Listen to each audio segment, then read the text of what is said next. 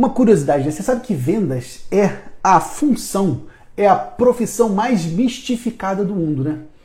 É mais, talvez, uma das mais é, preconceituadas, se é possível dizer dessa forma, que tem mais preconceito. Porque tem gente que fala o seguinte: olha, tô querendo um emprego pro meu filho, exemplo que o cara deu muito bom, tô querendo um emprego pro meu filho. Cara, consegue arranjar um emprego pro meu filho? Qualquer coisa, pode ser até nas vendas. Olha só, pode ser até nas vendas. Muitas vezes as pessoas diminuem a função da venda. Não é? Tanto é que vendas não é um, um, um, um não tem um curso glamouroso como é a contabilidade, direito, medicina. Vendas para muita gente é um curso secundário. Para quem não deu certo em nada, entre aspas, vai fazer vendas. O curioso é o seguinte: não há empresa no mundo que sobreviva sem vendas. Não há. Porque toda empresa do mundo pode ser a empresa maior, pode ser a Apple, pode ser a empresa menor, o botequinho da esquina. Se não vender, ele quebra. Porque ele não tem caixa infinito para segurar. Inclusive, estamos vivendo isso nesse momento, infelizmente.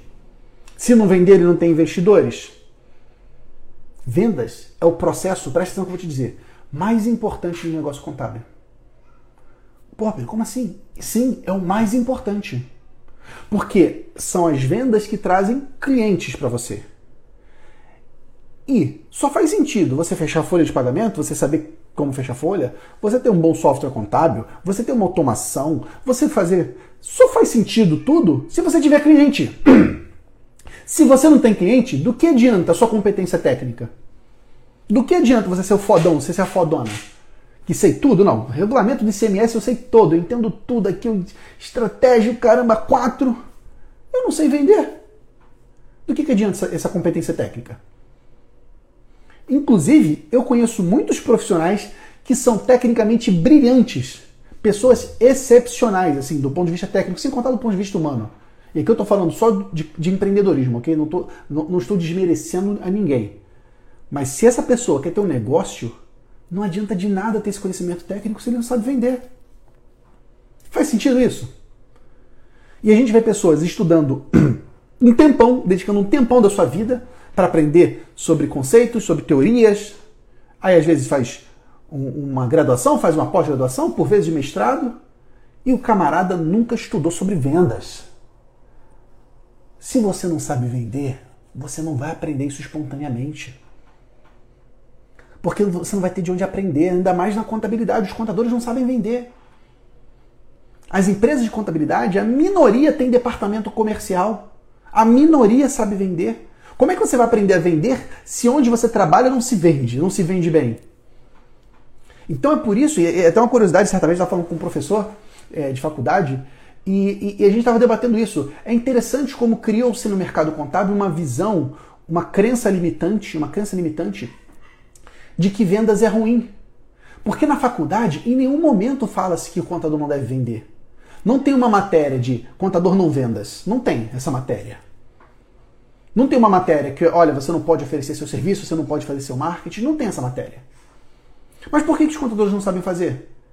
Ele é contaminado pelo meio.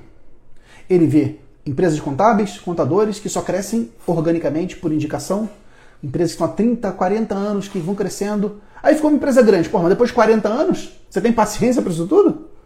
Dá para crescer muito mais rápido. Então você tem que aprender a vender. E esse conhecimento tem que vir de fora da área contábil. Não adianta você querer pegar isso dentro do sistema de educação formal, de pós-graduação, graduação, que você não vai aprender dessa forma. Você tem que aprender com quem vende, com quem aplica. Então é por isso que é muito importante você buscar. E a primeira coisa que você precisa se desarmar, se livrar, são dessas crenças limitantes. Tem uma série de crenças limitantes que as pessoas têm.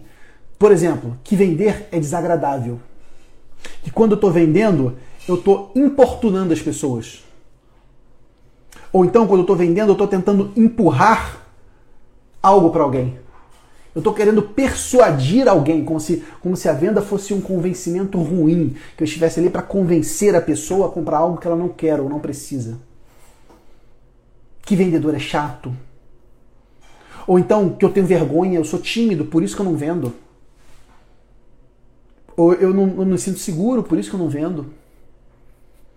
Ou mesmo, a pior, essa, essa é a muleta clássica do contador. Muleta no sentido assim, de apoio que às vezes vicia, né? A muleta é aquele equipamento, e eu digo isso de, de prática, né? Porque eu andei de muleta por três anos, eu sofri um acidente de moto e quase perdi minha perna. E eu fiquei de três anos de muleta, e eu digo por isso, a muleta é uma coisa que te ajuda e te atrapalha. Porque ela te mantém em pé, mas ela te condiciona a ela. Você fica usando aquela muleta para sempre. Se você não tiver força de vontade de sair daquilo, você continua viciado nela. Então, muitos contadores pegam a seguinte muleta: eu não posso vender porque isso não é permitido no código de ética do profissional contábil. Aí eu te pergunto, contador, contadora, onde é que está escrito no código de ética do profissional contábil que não pode vender? Onde está? Em qual artigo? Não está. Não está e nem deve estar.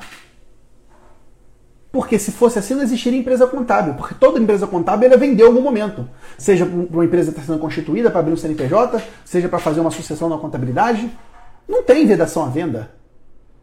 Isso é uma mentira que você, que você deixou. Deixa eu te falar uma coisa. Você deixou que colocasse isso na tua cabeça. Você é coautor disso. Não, não adianta tirar teu corpo fora, não. Você deixou. Porque a gente pode receber pedrada de tudo quanto é lado. Isso é normal na vida. Não existe vida perfeita. Agora, qual pedra você guarda com você e qual você joga fora? Isso é uma pedra que você guardou com você. Porque isso é uma mentira. Não existe vedação à venda. E nem deveria existir. Se existisse, seria uma completa afronta ao princípio constitucional de autonomia, de liberdade das partes, de livre iniciativa. É óbvio que não existe. Isso é uma crença limitante. É uma coisa que colocaram na sua cabeça e você deixou que entrasse na sua cabeça. E às vezes está usando de muleta. De muleta para impedir teu crescimento. Pode parecer um contrassenso, gente, mas por vezes o crescimento para gente é uma ameaça.